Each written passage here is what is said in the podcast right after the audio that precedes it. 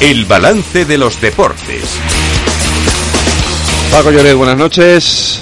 Hola, ¿qué tal Federico? Saludos, muy buenas. Se están jugando tres partidos ahora mismo, en los tres hay goles, victoria del Madrid por 2-0, del Atleti por 2-1 y del Girona a domicilio del Villarreal por 1-2. Esta es la noticia. Ahora mismo el Girona es el líder de primera división en solitario. Sumaría 19 eh, puntos.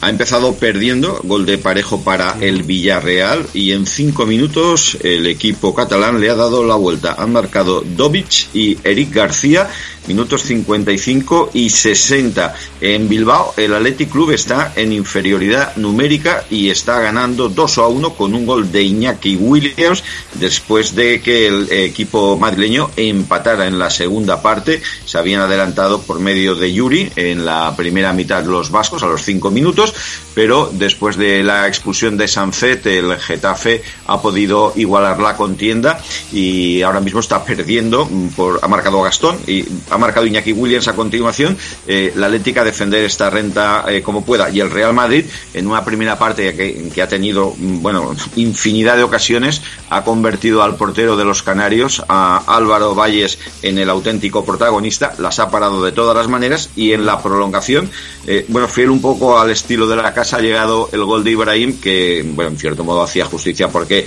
el, equipo canario apenas había inquietado la, el área del Real Madrid. En la segunda parte ha marcado José Lu, parece que el partido está encarrilado. Estamos en el minuto 68. Y esta noche, dos partidos más, a las nueve y media en Mestalla, partido muy atractivo entre el Valencia y la Real Sociedad.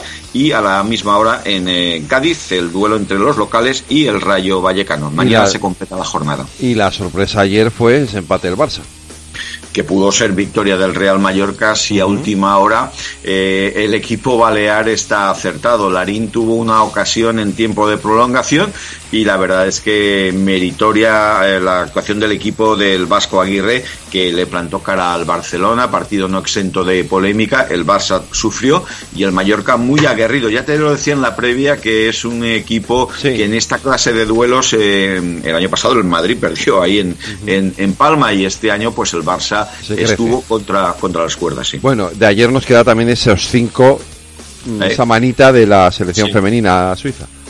Sí, en un partido hay una circunstancia que no hemos comentado y es que mm, es sorprendente que se juegue Liga eh, el mismo día que juega la selección española femenina, pero bueno, esto al final el calendario es eh, ingobernable. Eh, victoria muy clara, muy contundente contra Suiza, que ya te dije que llegaba al partido con cuatro derrotas, cuatro partidos sin ganar y cuatro partidos sin marcar. Bueno, pues ya son cinco y España, pues yo creo que ha enderezado el rumbo para estar en los próximos Juegos Olímpicos y también en la Liga de Naciones. Paco, que sé que tú tienes que incorporarte ya a tu radio para seguir contando la actualidad deportiva. Eh, yo me quedo aquí con Lorena, que vamos a hablar del caso Rubiales. No es mala la, la última hora. Lorena, venga, adelante. Hasta ahora, Paco, hasta mañana. Hasta mañana, un abrazo.